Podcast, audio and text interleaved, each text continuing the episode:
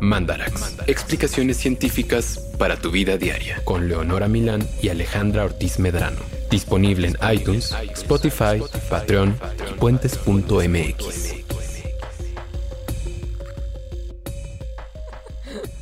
Muy patriótica y botánica. Estoy muy patriótica de cultivos. Conocimiento ancestral. Gente del maíz, hermana. Somos gente del maíz. Güey, leí para, para la pechura de este mandarax, leí muchos artículos de ese tipo. De gente del maíz. Como de entonces no seríamos un pueblo del maíz y yo. Así explotando por Yo sí dentro. siento que somos pueblo del maíz. Pues sí, hermana. pero de ahí hacer un artículo como con pretensiones de divulgación científica y hablar que Ah, bueno, somos sí. como hijos del maíz, sí es Una cosa es una cosa y otra cosa es otra. exacto.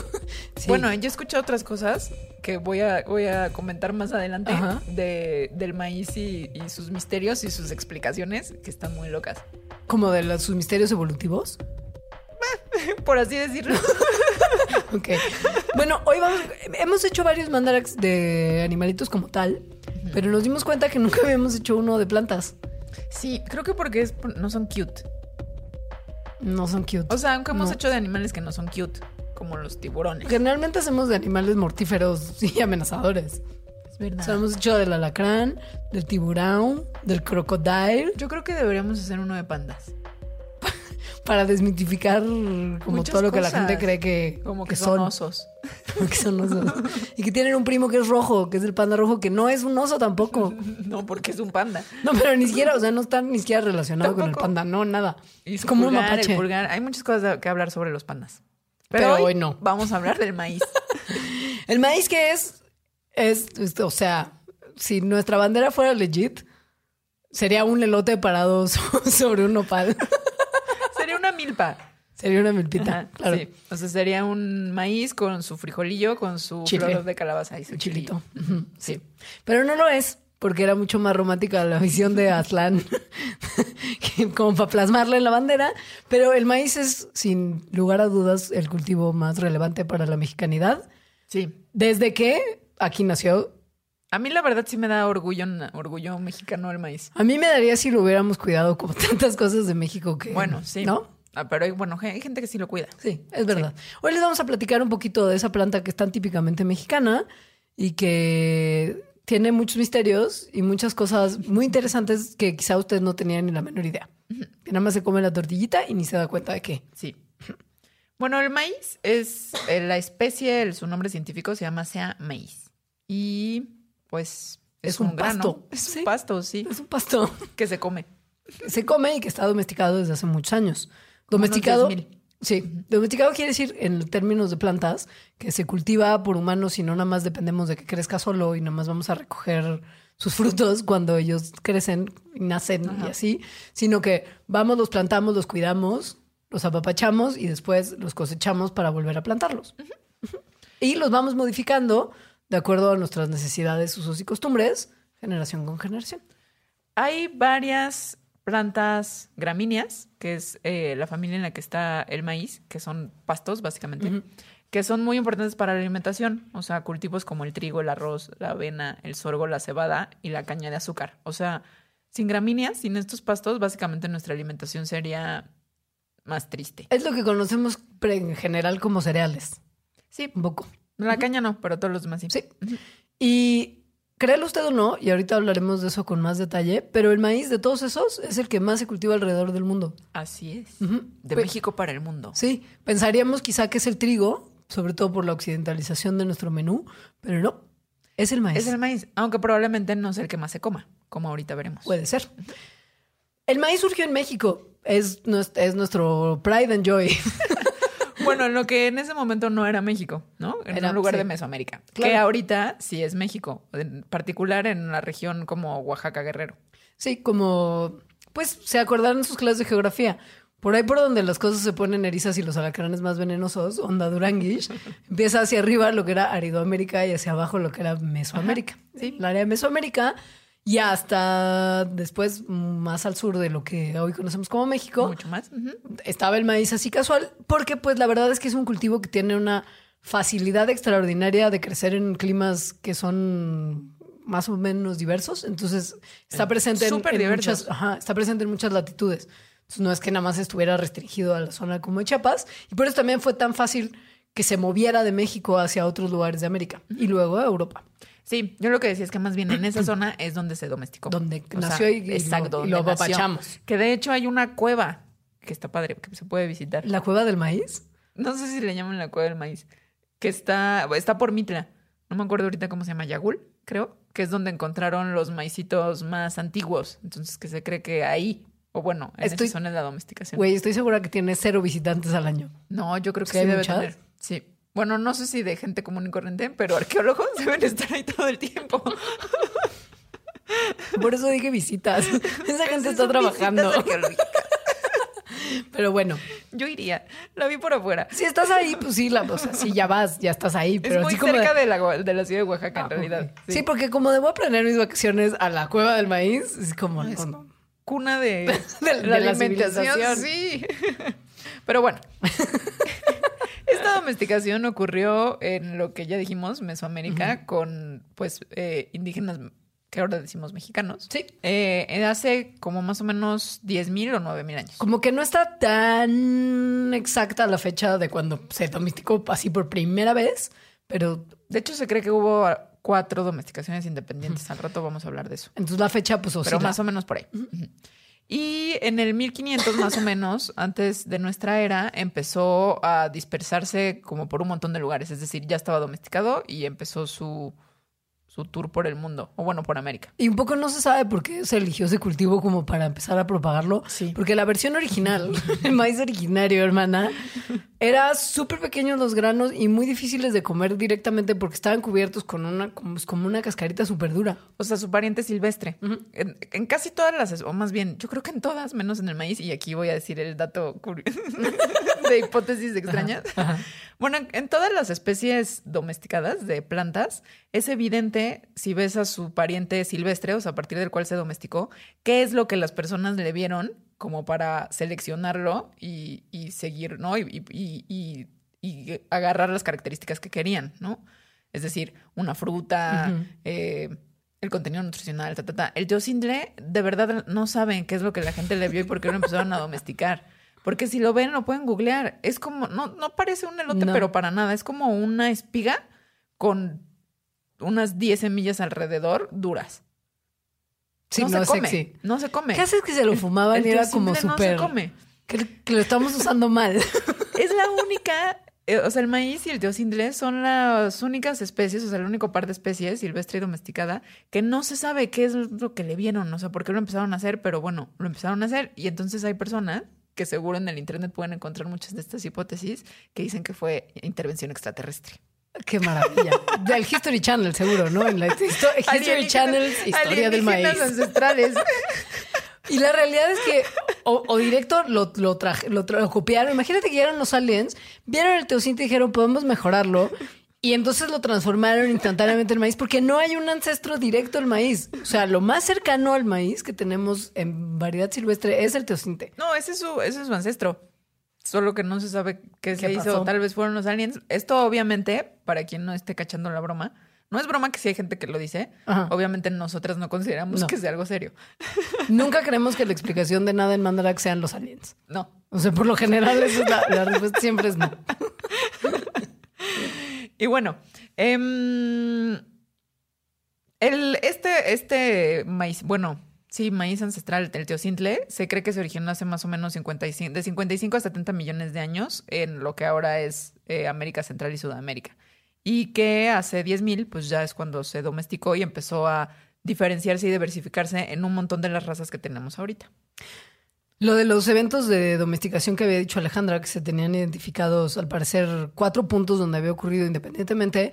Son dos en la región de Oaxaca, Chiapas, una ya en las tierras altas y una en las tierras medias al norte del estado de Morelos y Guerrero. Y ahí es donde se cree que fue domesticado el, el original del maíz a partir de las poblaciones de Teocinte, donde ya había habido un poquito de diversificación en variedades distintas de Teocinte. Sí. Hay una cosa muy interesante de la domesticación del maíz, bueno, más bien del maíz como es ahorita domesticado, y es que sin la intervención humana, o sea, si no hubiera seres, personas que lo propagaran, es decir, que agarraran sus semillitas y las quitaran del olote y luego las sembraran, no podría sobrevivir en la naturaleza. O sea, su domesticación es tal que las, los granos de maíz se quedan, ustedes lo han visto, pegados al olote. Entonces, si se deja como una población de maíces, pues se van a extinguir. Necesitan de nosotros. Acompáñenme a ver esta triste historia. sí. Eh, eso porque, bueno, la realidad es que, como, como lo sugirió Alejandra, la versión original, que era pues de, de dispersión mucho más sencilla, ya no es algo de lo que nosotros dependamos, ni que haya en muchos lugares del mundo. Hay unas regiones mexicanas donde hay todavía algunas variedades de tocintle, pero No, pero el teocintle no se come. no, por Sí. eso. Pero bueno, esas sí se podrían propagar si acaso nosotros Ah, faltamos en el algún momento. se propaga naturalmente, Claro. es una planta silvestre. Ajá. Pero acá, por ejemplo, el problema que se tiene es, se puede polinizar sin que nosotros intervengamos. Ah, eso sí. Sí, que esto genera problemas Sí, muy lo que yo interesantes. estoy diciendo es Claro, la propagación de semillas. exacto. Pero ya después, justo, ya ahí como que se queda ahí envueltito al elote y ya. No, ajá. Y esto, pues un poco tiene que ver que sea así, porque a lo largo de los muchísimos años que hemos vivido nosotros con el maíz y nosotros hemos crecido y él con nosotros en, en- en evolución compartida, En coevolución. Exacto. Eh, hemos seleccionado los rasgos del maíz que mejor nos convienen por su facilidad de crecimiento, por su facilidad de cultivo, por su contenido nutricional, por Su es- sabor. su sabor, etcétera. Y entonces así es como nosotros hemos ido seleccionándolo. No es que haya ocurrido accidentalmente tampoco que lleguemos a un maíz No. que sin intervención humana sea inútil. Es una cosa No, que es nosotros inútil fuimos porque lo hicimos Exacto. así. Como a los, como a los bulldogs franceses que tampoco se pueden reproducir por sí solos. Güey, ¿quieres decir que el maíz sería como un pug de las plantas? No estoy segura de si los pugs pueden reproducirse por sí solos o no. Solo estoy segura de los bulldogs franceses. Es muy probable que los pug tampoco porque también tienen unos ser. cuerpos muy extraños. Muy extraño. Lo sé, lo sé porque yo tenía uno. Qué fuerte, te- qué fuerte como que animalizar la planta como tal. Qué fuerte que hagamos perros así. Qué fuerte que hagamos todo así. Yo sí estaría a favor de la extinción de los bulldog franceses. Yo también, y de todos los perros de raza que ya no están sanos. que no pueden respirar y y, que reproducirse. les dan displasias de cadera como a los tres meses porque están como todos mal. Sí. Y entonces sufren y les duele y la pasan mal. Y el maíz no. El maíz al parecer no, no, no lo pasa mal. No. Porque, de verdad, o sea, crece en condiciones muy diversas. Y tiene ciertas características eh, botánicas, digamos, que les vamos a mencionar, nada más para que la conozcan un poquito mejor. Porque O sea, ustedes han visto un maíz. van al carrito, planta. se comen el elote y no saben bien qué parte es esa. Pero si han visto, y si no, googlen cómo se ve una planta de maíz con sus elotitos, sería, sería útil que lo hicieran en este momento. Es, es un momento excelente para hacerlo. Que me parece que como su responsabilidad, si son mexicanos, ya era conocer la planta del maíz. Sí. Pero, bueno, eh, en lo que conocemos como el elote, El elote como tal. exacto, hay que se llaman las como orejas de elote. Ajá. Hay ciertos granitos que son Los que nos comemos. exacto, el elote como tal, esquite, que son en realidad las frutillas Exacto. de la planta del maíz. Y que antes eran flores. Es una inflorescencia. o sea, cada uno de los granos de maíz era una florecita y por lo tanto el elote completo es una inflorescencia. Exacto. O sea, un grupo de muchas flores. que ya se que ya dieron lugar al fruto como tal después de la polinización. O una infrutescencia. Exacto. Cada granito es un fruto.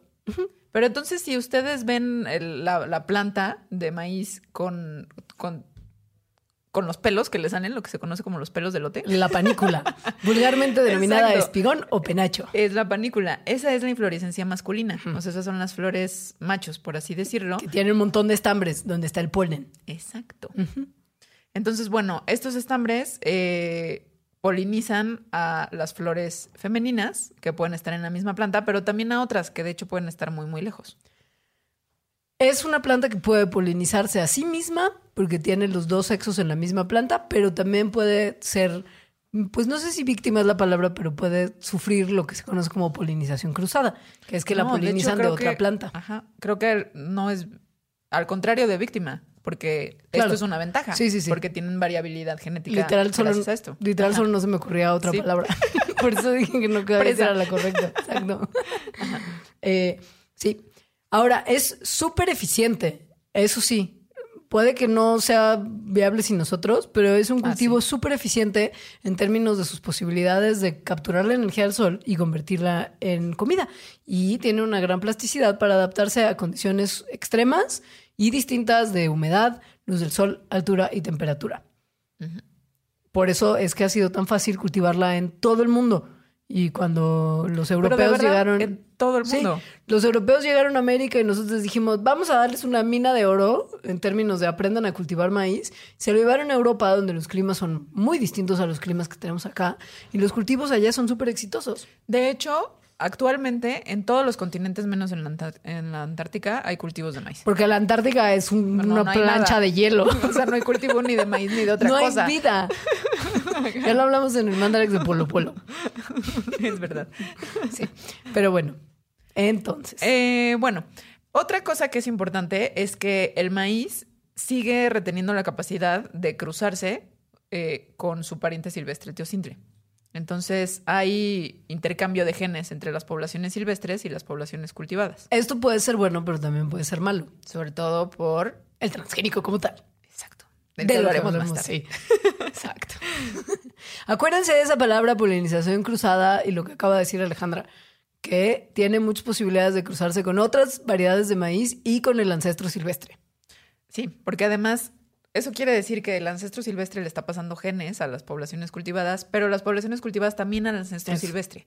Y Es- luego volar a muchos lugares, muchos cientos de kilómetros Lej- de distancia. Es lo que vuela el polen. Lejanísimo. Sí.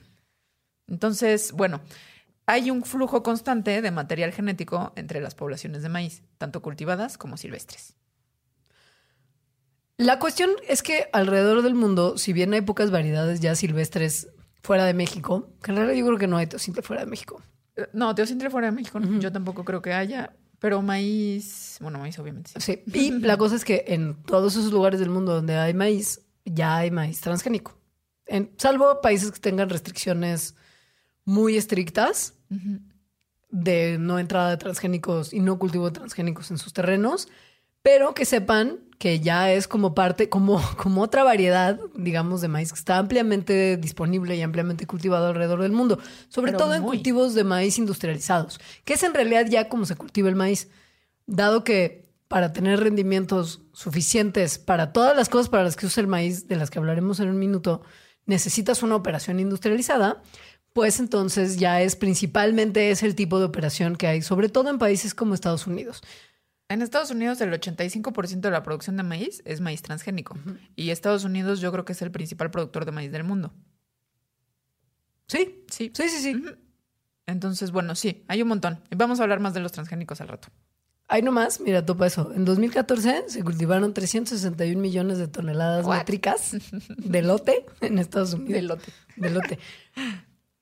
Es muy impresionante la cantidad de maíz que se cultiva alrededor del mundo. Vamos a hablar un poquito de su producción y de sus usos. Porque podrán estar pensando ustedes como, ¿what? ¿Pero por qué se cultiva tanto maíz si nadie come tanto maíz como nosotros? O sea, nosotros no estamos tragando tanto totopo como para, como para que se necesite. Chilaquiles, tamales. Todo, así todo el día.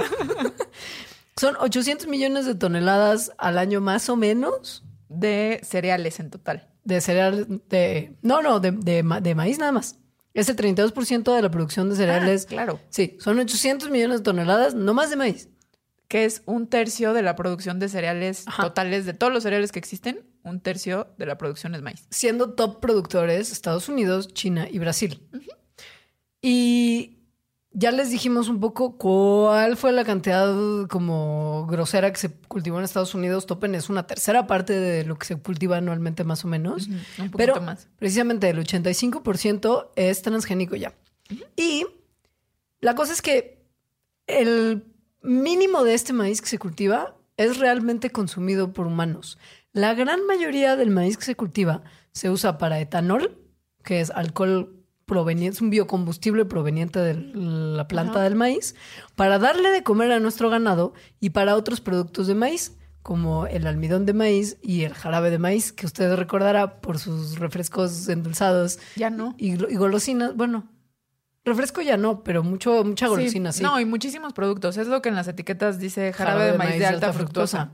Que es el Good Loop. que se usa en, en en todo, Sí, básicamente. Es el endulzante más barato. Y no por lo mismo el más usado. también lo usan usado. como para darle consistencia Literal. cremosita. Ajá. Literal el gudurup. Sí. Ese es un ejemplo claro. El gudurup es puro jarabe de maíz de alta fructosa. Es el gudurup. El gudurup, las paletas estas como gudupop, las sweets. ¿Te acuerdas de las paletas Sonrix que antes se llamaban sweets? Ay, es que Esa paleta de chicloso, no sé qué súper acidito. Güey, ¿qué es esto? Perdóname. ¿Qué comes? ¿Pura cocada? Se entiende que vives en el interior, Alejandra, pero... Güey, Nunca me gustaron los dulces Sonrix. Bueno...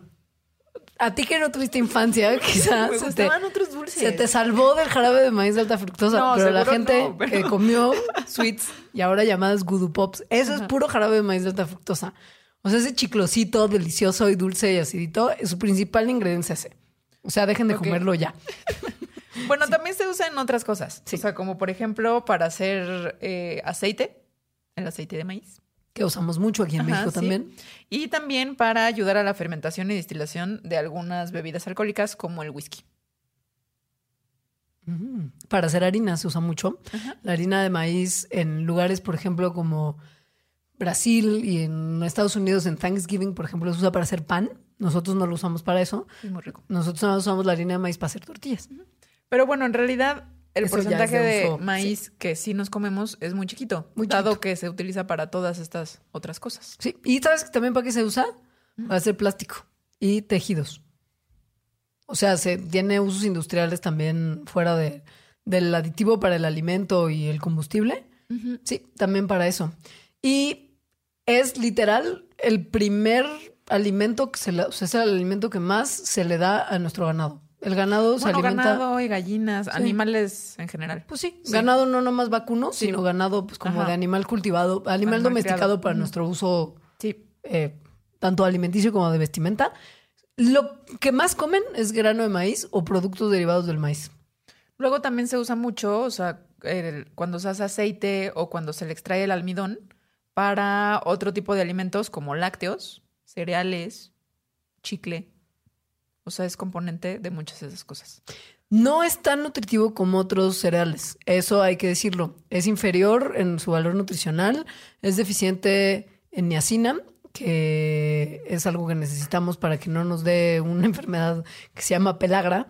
Eh, la proteína es de baja calidad, incluyendo su gluten, por eso es que los celíacos pueden comer maíz y no pueden comer otros cereales.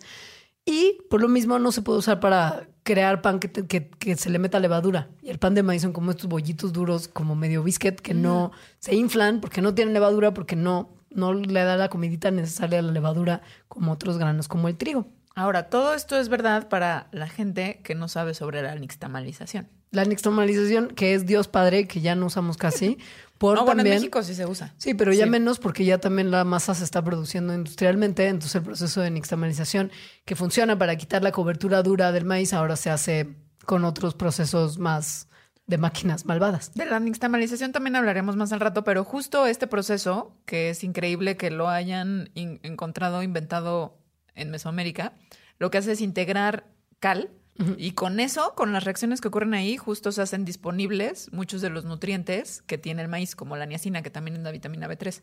Y en realidad se vuelve un alimento de alta calidad. Exacto. Y más si lo combinas con frijolito. Exacto. Exacto.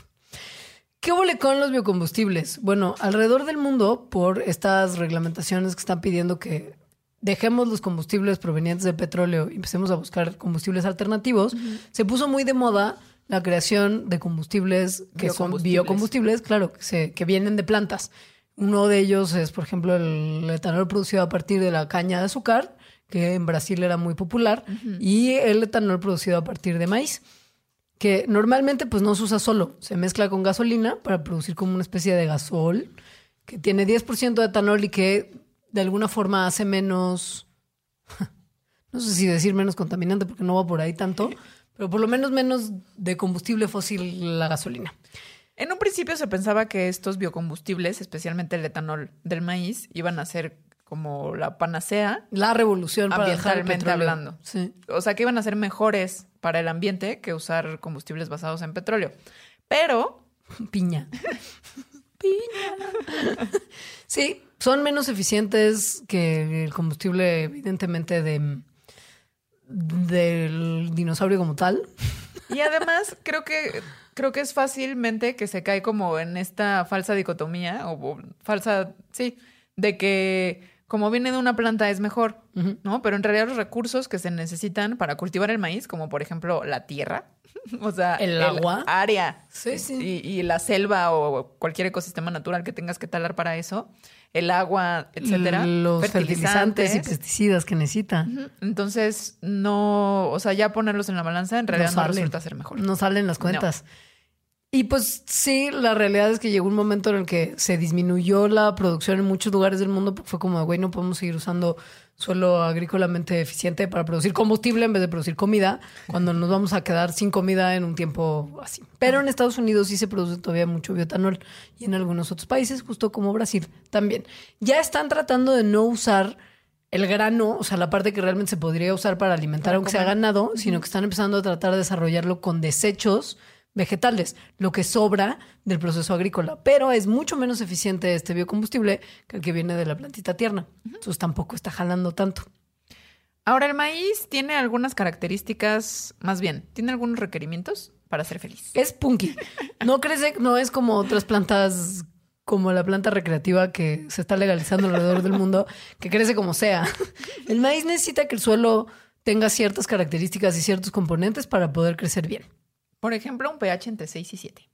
Esos son donde mejor se adaptan. Necesitan que el suelo sea profundo y rico en materia orgánica y buena circulación para que no se encharque y que tenga una cierta cantidad de minerales, que si el suelo no lo tiene, pues hay que ponérselos. Sí, a mí me habría gustado saber todo esto antes de sembrar mis maicitos en mi jardín. Sí What is- crecieron, pero muy mal. What is this hippie? Yo no sabía que habías cultivado maíz. No, no lo logré. No, pues no. Además, la neta es que es muy feo. la- Pero sí, pero sí germinaron y sí crecieron. Claro, pero yo quería mis maicitos. Pero mi mamá sí lo logró y sí obtuvo unos solotitos chiquitos. No es difícil. Si lo haces medianamente Mm. Claro. bien, no como yo. Pues es que tendrías que haber sabido que tenías que abonarlo con varios componentes, como nitrógeno, que se tienen que aplicar varios y que si no se le aplica baja muchísimo la calidad del cultivo, se ponen las hojas con coloraciones amarillentas, las mazorcas aparecen sin granos en las puntas, o sea, todo mal. Fósforo también tenía que tener y no tuvo. Su déficit Potasio, no tenía nada. Nada, afectó la fecundación, el grano se desarrolló bien, seguro. El potasio, las mazorcas sin granos en las puntas. Sensible ataque a hongos y deporte débil, porque la raíz se afecta. Ya ni siquiera llegó a eso. ¿Dónde está. ¿Dónde está el boro y el magnesio y el azufre y el molibdeno y el zinc que también necesita el maíz? ¿Dónde se los pusiste? Yo creo que sí tenía nitrógeno, fíjate, porque tomé el cuidado de a un ladito de la semillita de maíz sembré un frijolito. Sí lo hice. Para que Rhizobium hiciera su magia para Exacto, todos. sí, porque que esa es la base de la milpa. Claro. Las plantas de frijol lo que hacen es fijar el nitrógeno en el suelo que ocupan las otras plantas. Que ni son las plantas de frijol, son las No. bacterias con las que tienen simbiosis en sus raíces. Sí lo hice. Y sí, esas sí crecieron bien. Cuando a mí me enseñaron el fenómeno del Rhizobium en la carrera, sí fue como ¡Ah! ¡Wow! Es muy mágico. Y se ve claramente, si usted no lo haga, porque qué poca, si usted agarra, encuentra una planta de frijol en el outside y la arranca, va a ver que en las raíces tienen unas bolitas, bolitas. como unos nódulos.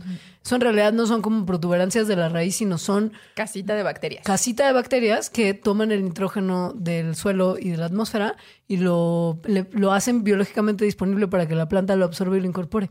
Y después, quienes se coman esa planta lo incorporemos también. O sea, en realidad sí es como base de los ecosistemas.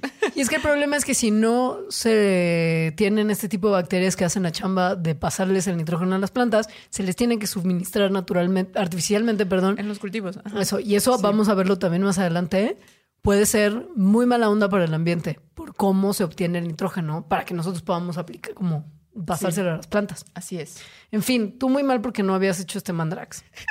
Se le diste agua, le diste agua porque Era época de lluvias. De hecho, creo que eso fue lo que estuvo mal. Llovió Se demasiado. encharcó. O sea, lo hice. Lo tuve que haber hecho un poco antes. Porque ya vimos que si se encharca todo mal, pero también en sus fases tempranas son muy sensibles a la falta de agua y de nutrientes. Entonces, si no te creció fue porque... Es que se tiene que plantar justo cuando van a empezar lluvias. Ya. Sí. Ya luego me explicaron, pues. Pero bueno, esa es la cosa del maíz y lo que necesita. Es un problema porque la productividad de los suelos ha disminuido tanto porque a partir de hace de los 70 más o menos, cuando empezó un proceso conocido como la Revolución Verde, empezaron a gracias a la utilización de agroquímicos y fertilizantes sintéticos en grandes cantidades, a poder hacerse cultivos de altos rendimientos y sobre todo pues era sostenible ya cultivar en una misma parcela un mismo cultivo y hacerse rico de ello. Entonces dejó de cultivarse como se tenía que cultivar antes, intercalando cultivos, porque sabrá usted que si bien todas estas cosas que Alita no le puso a su maíz son lo que necesita el maíz, otras plantas necesitan otras cosas del suelo y le regresan ciertas cosas al suelo como el maíz también lo hace.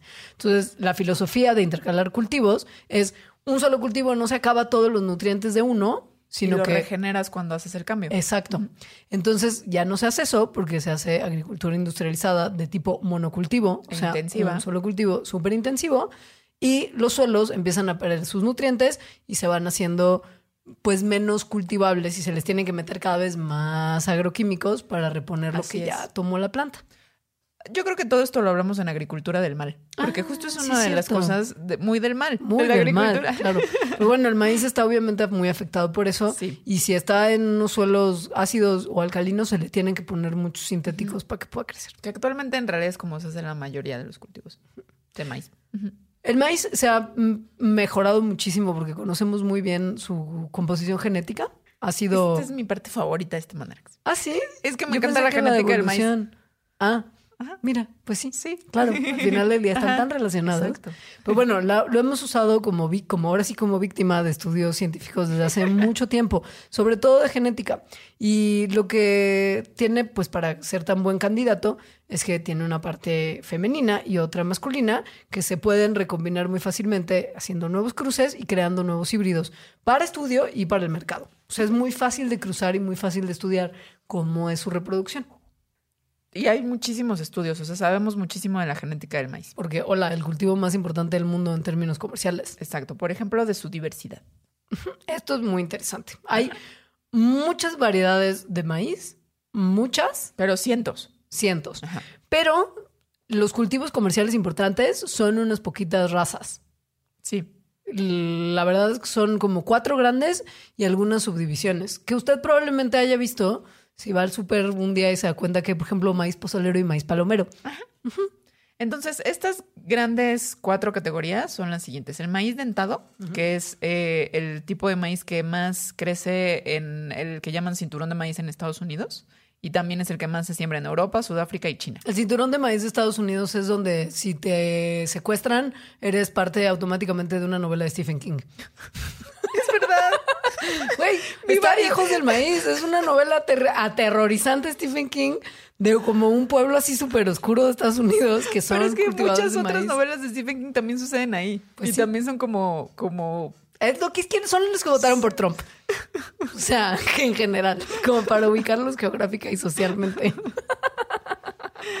Entonces, bueno, estas variedades de maíz dentado están adaptadas, han sido adaptadas a través de la hibridización, o sea, de hacer cruzas entre diferentes razas, eh, y entonces dan una, como un rango muy amplio de características del- de los granitos.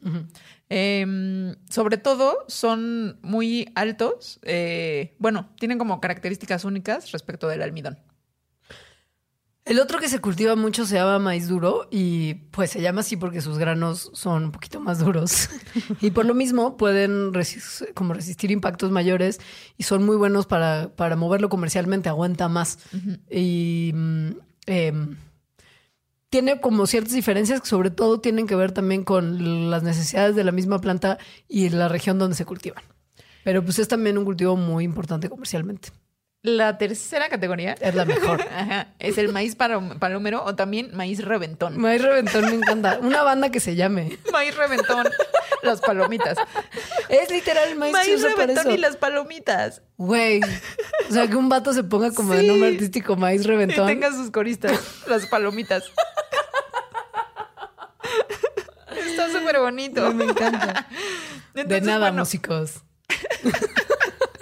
este es el que usamos para hacer palomitas. O Como sea, su nombre lo indica. no, están, no somos tan complicados. Tiene la habilidad particular de que se expande o, o explota, revienta cuando se calienta. Entonces, eh, los granos del maíz palomero, cuando se calientan mucho, pero mucho, o sea, tipo 240 grados, tal cual sacan como lo que tienen adentro de sí. Como el... Sí, pues es que restringen que se difunda el vapor de agua, se llena de presión el granito porque está cubierto además de una parte durita. Entonces, así presión, presión, Como presión, presión. presión. Ajá, y ¡pum! explota. Y en el proceso de la explosión se, se hace más como se expande la matriz de proteínas. O sea, se vuelve menos denso. Exacto. Y cuando esta matriz de proteínas se enfría, se vuelve solidita. Como una gelatinita tipo, es decir, lo que todos hemos probado en una La palomita, de maíz. palomita. Sí. Eh, sí. Y el último tipo es el maíz dulce, que seguramente lo han comido En lata, en sobre el todo. chilis. El maíz en lata que venden, que es elote Ajá. dorado, es maíz dulce en grano. A mí me encanta el maíz dulce. Es muy rico. Sí. Yo, yo soy muy, yo la neta soy muy fan del elote. Uy, o sea, en todas sus variedades. Podría comer cosas de maíz en todo momento, pero ¿sabes qué me dio mucha risa? Un- una, una amiga que vivía en Nueva York decía que cuando venía a México se desesperaba mucho porque todo huele a maíz. O sea, nosotros no lo notamos porque estamos acostumbradísimos a ese Ajá. aroma, pero mucho de México sí huele a maíz y el maíz Pues tiene sí. un olor muy particular. Vayan a una tortillería. Ese olor, si uno no está acostumbrado, puede resultar súper como empalagoso. A mí me gusta. A mí Pero también, Obviamente pero porque me pues gusta. justo, estamos Sí. súper acostumbrados. Y yo la neta es que to- todas las modalidades de maíz podría comerlas todo el día. Y el maíz dulce es dulce porque tiene, o sea, estas variedades tienen un gen que retarda que la glucosa se convierta en almidón dentro de los granos de maíz. Entonces, por eso son más dulcecitas que los otros. Hay tres o cuatro veces más polisacáridos cortitos que se guardan en el maíz dulce que en otras variedades de maíz. Por eso, pues sí es dulce. Ahora, ha sido un largo camino para llegar a esas cuatro variedades. ¿Cómo y llegó ahí? Palomitas y maíz dulce y alimentito para los animalitos y así. Y esa es la historia tan fascinante de la evolución del maíz. Había hace mucho, mucho tiempo unas personas en Mesoamérica que dijeron, ah, está este teocintle, alguna cosa le vemos de especial. Igual fue un mal año, güey, solo había eso. Tal vez. Pues es que pues al final del día la necesidad ha hecho maravillas para la utilización de un montón de cosas que de otra forma no se utilizarían. O sea, ¿quién Sí. se iba a querer comer una cebolla? La primera persona.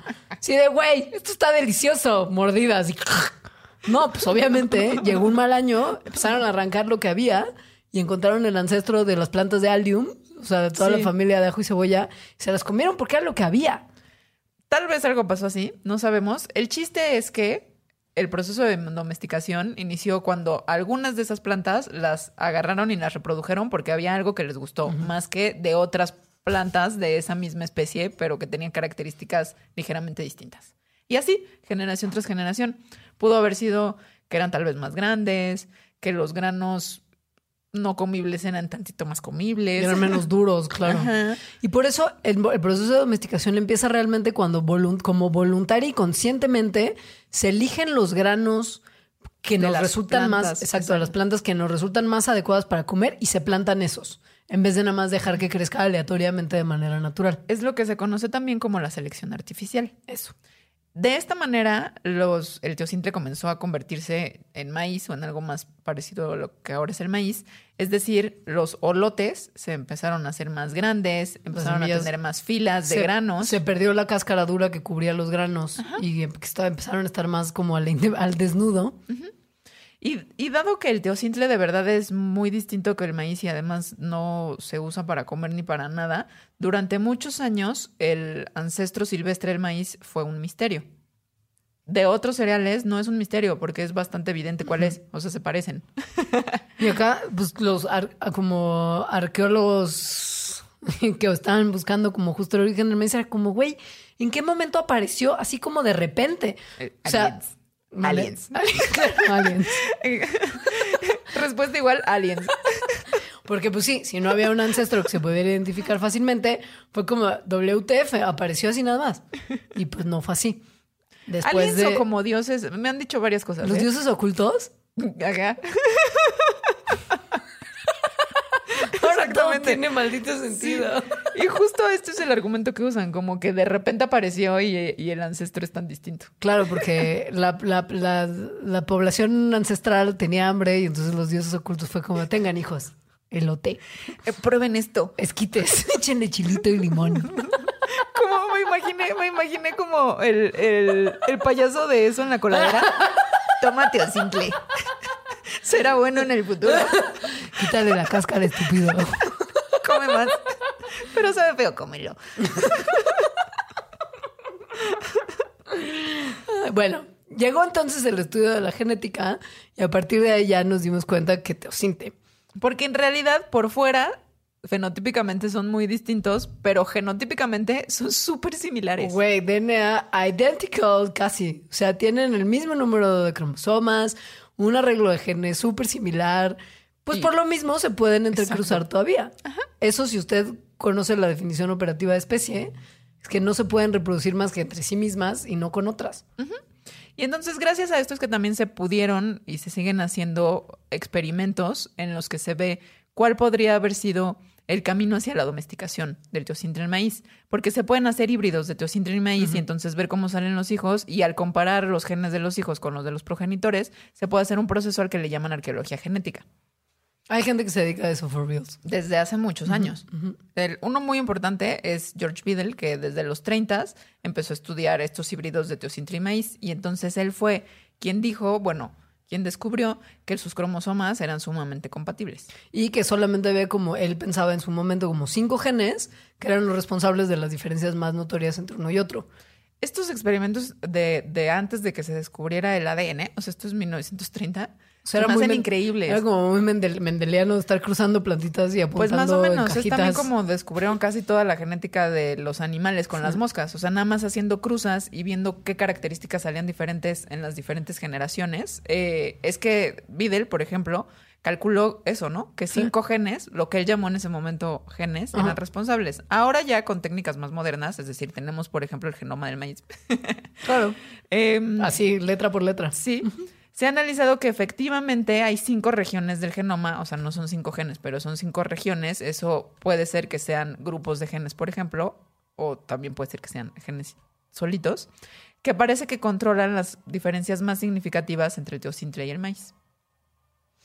Ahora, si les da como curiosidad saber cuáles han sido como los cambios más recientes de la evolución de maíz que se pueden identificar muy claramente, es que, y que tiene que ya, clara- o sea, se ve también súper clarito que esto es una cosa que nosotros buscamos que ocurriera, es el tipo y cantidad de producción de almidón, la capacidad que tienen de crecer en distintos climas y tipos de suelo, la longitud y el número de la cantidad de filitas de granos que tienen, la forma, tamaño y color de los granos y qué tan resistentes son a las plagas. Esto obviamente no fue lo que inmediatamente se dio cuando se fueron, pues, eh, dando las variedades más recientes del maíz después del teocintle, sino que ya habla de una selección artificial importantísima Y- de generaciones y, precisa. claro, ajá, súper puntual, de generaciones y generaciones de mejora, tanto ya como de mejora genética específica, a la creación de híbridos, que era como originalmente se conseguían las mejoras genéticas como más primitivas. Y está bien padre, porque entonces hay como dos momentos, eh, ¿no? Podríamos clasificar en dos momentos de la evolución del maíz que, que tienen patrones muy distintos. El primero que sería de Teocindria maíz, donde están estas cinco regiones, es decir, hay cinco cosas esenciales y que por lo tanto tendrían que dar como cambios dramáticos para que de un Teocindria se hiciera un maíz. Y por lo tanto no sería un ejemplo o más bien sería un ejemplo de que la evolución no siempre es como un cambio gradual y súper lento a través del tiempo. Sino de repente hubo un cambio como un poquito más en pocas drástico. y- generaciones, y porque, porque una parte, pues, no, una región genómica de repente se seleccionó y eso hizo que el teocintre fuera radicalmente distinto, Sí. ¿no? Entonces con esas cinco se vuelve así. Y luego cuando ya se tiene el maíz y que ya sabe rico y la gente lo come, Ajá. se hace esta selección de las características que acabas de describir, en donde sí es una, o sea, cambios graduales y muy Y menores de generación en generación que permitieron que se adaptara a todas las condiciones, pero tan diversas en las que actualmente vive. ¿Te parece si hacemos una pausa y empezamos a hablar ahora sí de, de sobre todo qué onda con el maíz y nosotros? Un Yes. poco como la biodiversidad y el transgénico y así. Muy bien. Perfecto. Patreon.com Diagonal Puentes MX. Conviértete en Patreon de Mandarax desde 3 dólares al mes y sigue la grabación de los episodios en vivo. Patreon.com Diagonal Puentes MX. Un Petro es otro que sin correr paso a paso. Los poros de mi piel Se despiertan, qué extraño. Despacio. ¿Se despiertan despacio? Sí. Es que yo era Team Cava. Pie tras otro. Estoy tratando, o sea, esto lo, lo, lo medio que ubico. Todo el mundo nos sabemos esa canción. Medio que ubico, dije.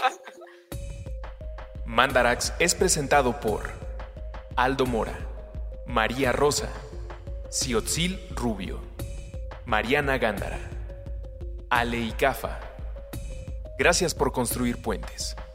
Patreon.com Diagonal Puentes MX. Bueno, pues estos fueron los cambios que les describimos hace un rato, ¿no? Graduales, unos muy rápidos, unos graduales que han hecho que el maíz sea como hoy lo conocemos, que haya tantas variedades que respondan a las necesidades específicas que queremos y todo está muy bien hasta que llegaron los 70 y en los 70 surgió un modelo de producción agrícola que se conoce como la Revolución Verde, que buscaba conseguir más alimento en menos espacio para alimentar a una población humana cada vez más grande y más necesitada de comer. Y un poco como lo lograron era justo con cultivos Intensivos. específicos súper intensivos, con un gran uso de pesticidas y herbicidas y fertilizantes ag- agroquímicos. Y ha sido así como se empezaron a cultivar las cosas alrededor del mundo y nuestro país no fue la excepción. Cambió el campo mexicano radicalmente a raíz de la entrada de las ideas de la Revolución Verde a nuestro país. Se abandonó el objetivo de tratar de levantar el campo parcelita por parcelita. Fue como de, no amigos, ahora vamos a cultivar en grandes operaciones y, Y, pues sacarlos de pobres. Fuck los campesinos chiquitos que tenían una cosa para autocultivo y venta en Ajá. pequeña escala. Ya no era sostenible. Sí. Entonces, bueno, sí se hizo como mucha investigación al respecto en estos años eh, y, la verdad es que, por ejemplo, del trigo, esa investigación pues sí funcionó. El trigo, a partir de eso, sí aumentó un montón eh, su productividad. El maíz no. Em, es por eso sí que, que pues ahorita estamos como estamos. Sí, la realidad es que si bien sí aumentaron muchísimo los rendimientos de los cultivos, que era el principal objetivo de, de este mecanismo, ha llegado un momento en el que ya no han podido aumentar mucho más los rendimientos porque ya estamos forzando los suelos y los sistemas de producción industrializada al límite de sus rendimientos posibles. De ahí que en algún momento se tomó la decisión de empezar a desarrollar modificaciones genéticas que permitieran desde la composición misma de la planta que ésta diera mayores rendimientos al momento de ser cultivada en el mismo pues, el tamaño de terreno, con la misma cantidad de agroquímicos y las mismas condiciones, porque si no ya no iba a crecer el rendimiento fuera de eso. Y de ahí que se empezó a experimentar con la información genética de varios cultivos. Sí, y antes nada más por si no lo cacharon, de todas formas ya había entrado como un paquete tecnológico bastante choncho, que es el de todos los agroquímicos, Sí, para aumentar la productividad. exacto. Sí. La cosa es que cuando las técnicas de ingeniería genética empezaron a permitirlo, no solamente estábamos modificando los genes de la misma especie, como diciendo, por ejemplo, güey, pues este gen hace que se madure más lento, entonces se lo voy a pagar para que se madure más rápido y entonces pueda yo tener más generaciones. No, empezó a haber otro procedimiento de modificación de los genes, pero si habíamos encontrado en otro organismo un gen que creemos que le podría dar buenas características al cultivito, por ejemplo, de maíz en este caso, pues tan fácil como cortar. Voy a súper simplificar. tan fácil como cortar el gen de esa especie, meterlo al genoma del maíz y que exprese las características que queremos que exprese. Eso es lo que se conoce como el transgénico o organismo genéticamente modificado. Que sea transgénico quiere decir que viene de otra especie el gen que Algún gen o genes. Exacto. Porque es como justo trans, o sea, viene de otro. Si es la modificación genética de la misma especie, no se conoce como transgénico. Los transgénicos tienen varios problemas en términos ambientales. Si usted está comiendo maíz transgénico o cualquier transgénico, sepa que no le va a pasar nada en su cuerpecito. No hay evidencia de que No. los transgénicos hagan daño a la salud. No. Ni de nosotros ni de otras especies. A la salud, pues, o sea, lo que pasa Como fisiológicamente. cuando te lo comes. O sea, Ajá. tu digestión y lo que asimilas del maíz transgénico no te va a dar ni cáncer, ni te va a dar autismo, que ahora te da como por todo. No, no hace ningún daño. Es como comer cualquier otro elote. Ahora, también hay algo que creo que no lo vamos a hablar tanto, pero es que el maíz transgénico en particular es transgénico porque tiene resistencia. Bueno, hay dos tipos: uno resistencia a insectos y otro con resistencia a herbicidas. Sí. El herbicida que se usa para matar a las otras plantas, pero que no le haga nada al maíz, es el glifosato. Ese sí da cáncer. sí. Un Entonces, chingo de sí, cáncer. porque en realidad no decir como el, el maíz, o sea, el transgénico no te hace daño, pues No. sí, no, pero siempre viene pegado Exacto. del uso de este herbicida. El problema de los transgénicos en términos de, de ser una buena herramienta para mejorar los procesos agrícolas es que si bien ya no tienes que echar 20 tipos de fertilizantes distintos y 20 tipos de insecticida, Ajá. puedes usar uno en particular que es al que resiste esa planta de maíz. Por ejemplo, voy a poner un ejemplo de una compañía hipotética que se llama Monsanto. Monsanti. Monsanti. Mincinti. ¿Qué te parece que se llama Mincinti. Esta compañía hipotética que se llama Mincinti produce un grano de maíz que es resistente a un insecticida que Mincinti también produce que se llama Roundup.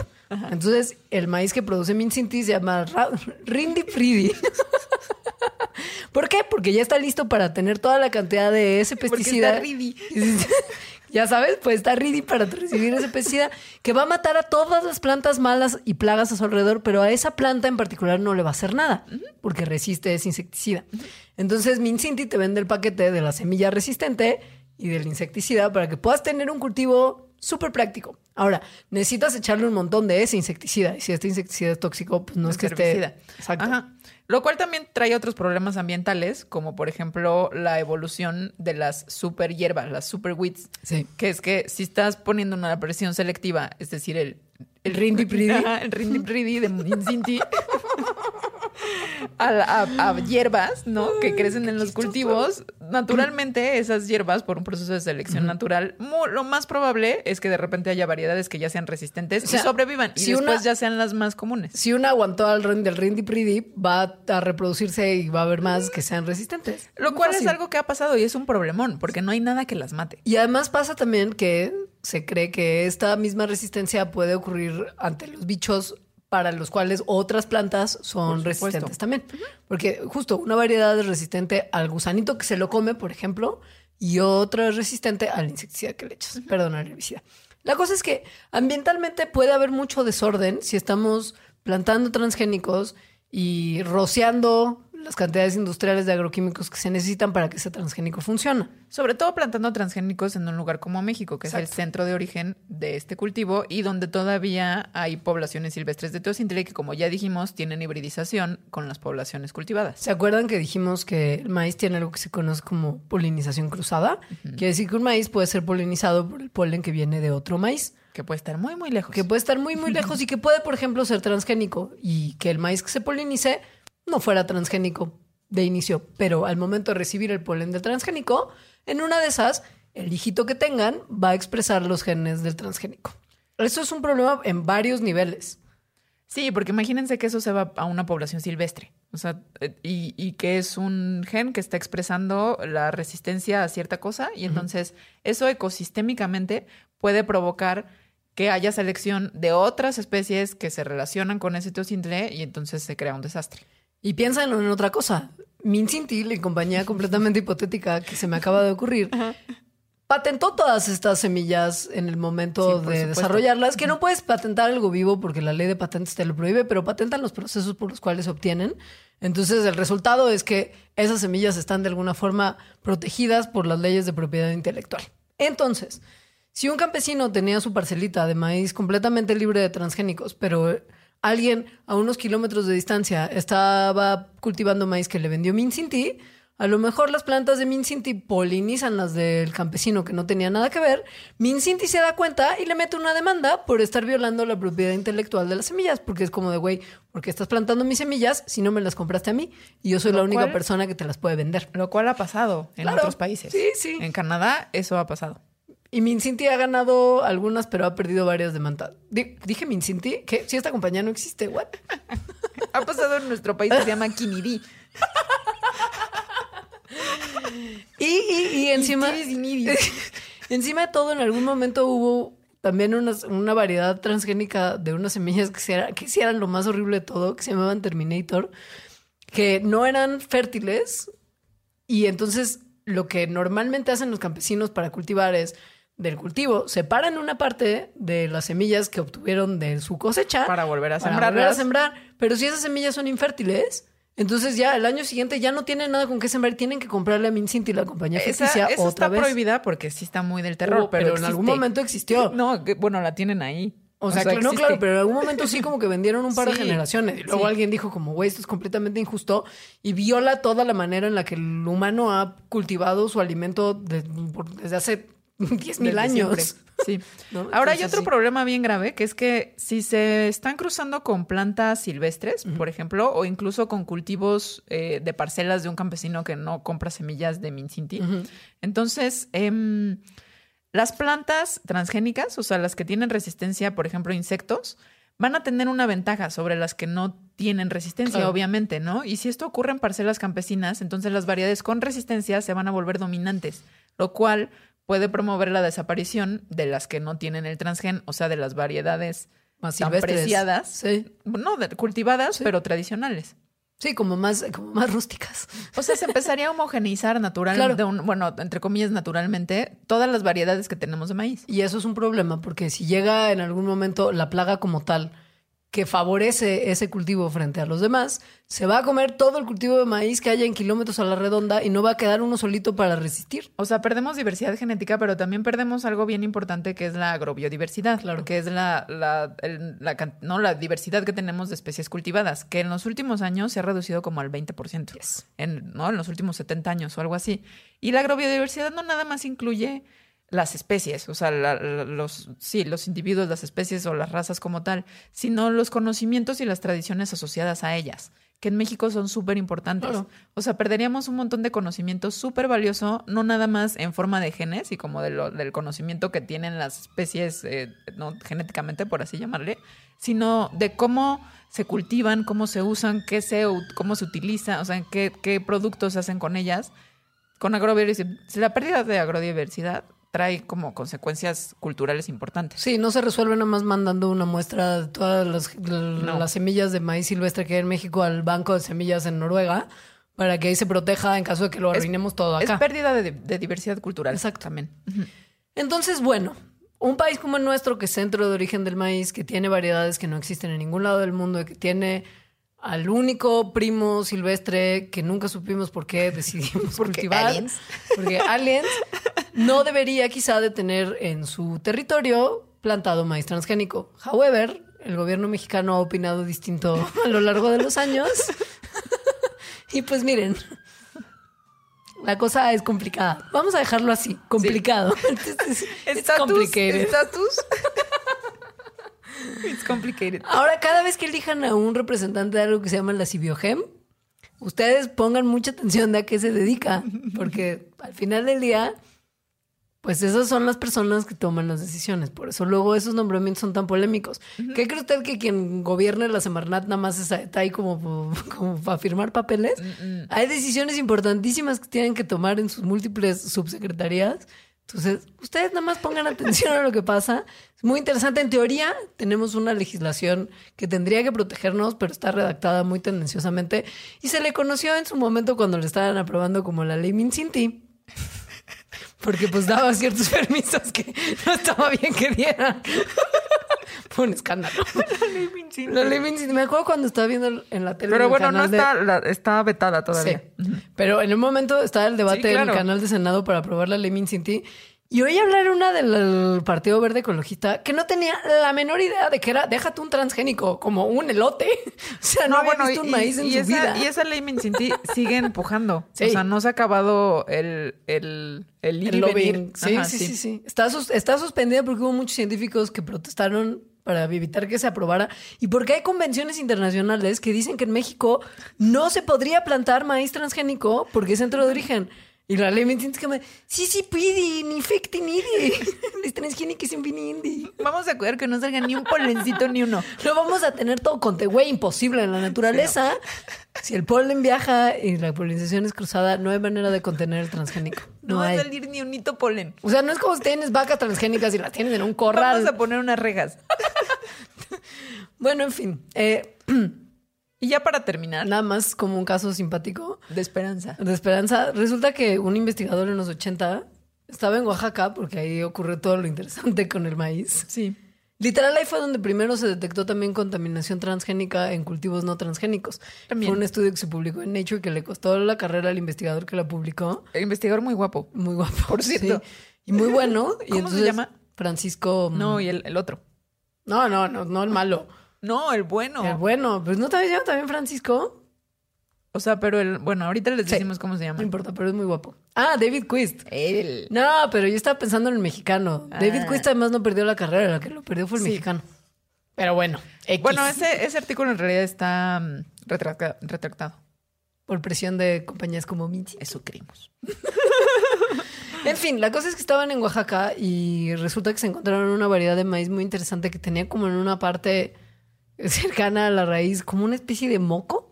Como raíces eh, aéreas, o sea, raíces Sí. por fuera del suelo, que sí, que tenían como una babita. Como ectoplasma de los Ajá, cazafantasmas. más o menos sí. Entonces dijeron, ¿qué es esto? ¿Qué es esto? Y se dieron cuenta que eran en realidad un montón de... Pues que el moco era como el hábitat de unas bacterias que estaban jalando nitrógeno del aire y convirtiéndolo en una forma en la que las raíces aéreas de esa variedad de maíz podían absorber directamente. Parecido a lo que hacen las raíces, los como nódulos estos en la raíz de los frijolitos. Ahora, eh, una también de las cosas que dijeron por qué está pasando esto es porque habían unas plantas que se, verían, se veían muy prolíficas, a pesar de que el suelo, se sabía, ahí no era nada bueno, Bueno, nada sí. nutritivo. Estaban sacando nitrógeno del aire. Y esto es muy importante porque si bien justo desde inicios del siglo XX podemos ya producir nitrógeno sintéticamente y aplicarlo artificialmente a las plantas, el proceso con el que se saca nitrógeno del aire con muchísimo calor y muchísima presión y un catalizador Súper contaminante. es súper contaminante Sí. y usa entre el 1 y 2% de toda la energía que se consume en el mundo. Produce muchísimos gases de efecto invernadero. Muchísimos. Y además, el, este nitrógeno que pues como Es sobra del proceso y sintético, acaba en los cuerpos de agua y, Y sargazo. y sargazo. Sí, tal cual. Sí. O sea, de hecho, una de las hipótesis que se cree del problemón que hay ahorita del sargazo es por eh, los nutrientes que no tendrían que estar en el mar y que la mayoría de ellos vienen de la agricultura. Sí. Esto, si en algún momento en ciertos cuerpos de agua se vuelve ya insostenible, entra un proceso que se llama eutroficación y el ecosistema acuático muere porque ya no, No entra luz y no hay oxígeno y la vida que había ahí ya no puede, ya no puedes como subsistir porque están las algas ahí y yo están felices. Entonces, bueno, nitrógeno sintético tiene muchos problemas. Por eso es buenísimo que se encuentren este tipo de plantitas y se empieza a pensar cómo podríamos tomar lo que ellas tienen que les permiten Lo que pues, hace la que naturaleza. hace la naturaleza y aplicarlo en otras variedades de maíz para que el maíz produjera naturalmente, con estas interacciones con cierto tipo de bacterias, su propio nitrógeno. Y entonces se están tratando de estudiar cómo justo modificar pon tú, genéticamente ciertas bacterias. Para que estén en simbiosis Exacto. con plantas. Ya veremos qué pasa, pero bueno, está bien interesante que siga habiendo estudios de cómo mejorar un cultivo que a todas luces tendría que estar ya todo lo mejorado que, que podría estar, porque miles de años de convivencia con él. Y que además nos damos cuenta que se mejoró solito. Sí. O sea, que está esa variedad que hizo eso. y que cuando nosotros metemos la mano arruinamos un montón de cosas. Sí. en fin, Bueno, gracias a nosotros como humanidad existe Sí, el maíz. claro. Y gracias, o sea, y por ejemplo, en México hay 68 razas diferentes, ¿no? Se creó biodiversidad. sí. En sí, Perú, sí. en Perú, este, este último detalle, para que se vayan, que para que lo recapaciten en la almohada. En Perú hay más variedades de maíz que en México. Tienen como 96. Y han seleccionado las que a ellos les parecen más convenientes. Fíjense cuando vayan a un restaurante peruano, que los granos luego son mucho más cercanos a los de nuestro maíz palomero. Ah, yo cuando me enteré de ese dato, sí me pegó el ¿Sentiste el orgullo odio? nacional. O sea, dije, no puede ser. Esto no es, esto no es cierto. ¿Cómo que además- tiene más? ¿Tienen más? Y además cuando en las listas de los mejores restaurantes del mundo un restaurante peruano le gana a los mexicanos, también es como mucho dolor del corazón. Sí. ¿Crees que deberíamos como de odiar a Perú como odiamos a tantos otros países? Podríamos hacer un Mandarax versus México-Perú. ¿Qué tal eso? ¿Sí? Ruso nos está viendo con cara de que cómo podemos estar hablando de odiar a los hermanos peruanos, que por fin llegaron a un mundial, el mundial pasado. Oye, mi novio es peruano. Bueno, mitad ¿Ah, peruano, sí? sí. Ay, puro amor. Exacto. Pero Peor aún. Perú aún. No, qué chido. No, nada más nos da envidia, pues era nuestro cultivo. Exacto. Nosotros tendríamos que ser los mejores en él y lo arruinamos. ¿Cómo no podemos tener nada bonito? Bueno, muchas gracias. Los queremos. Y eh, estén pendientes de nuevos desarrollos en el mundo Mandalax. Vayan a la presentación del libro de Alita que ya está disponible en todas las librerías. Les informaremos la fecha más adelante. ¿Cómo se llama tu libro? Se llama El libro de las investigaciones medianamente serias. Y ya lo pueden encontrar hasta en el aeropuerto. Así es. Cosa que hizo muy feliz Sanborns. Alejandra. Yo lo busqué en un café Sanborns y no había, pero te quería mandar Maldito. foto de que ahí estaba y no estaba. Ya sé, ve que es muy chiquito ese café Sanborns, no importa. La cosa es que estén pendientes y mándenos comentarios y sugerencias de temas a las redes sociales, tanto de Mandarax, pero mejor a las nuestras que checamos más. Sí. la- mi Twitter es arroba alita-emo. Yo soy arroba Leos. Muchas gracias. Los queremos. Mandarax. Explicaciones científicas para tu vida diaria. Con Leonora Milán y Alejandra Ortiz Medrano. Disponible en iTunes, Spotify, Patreon y puentes.mx.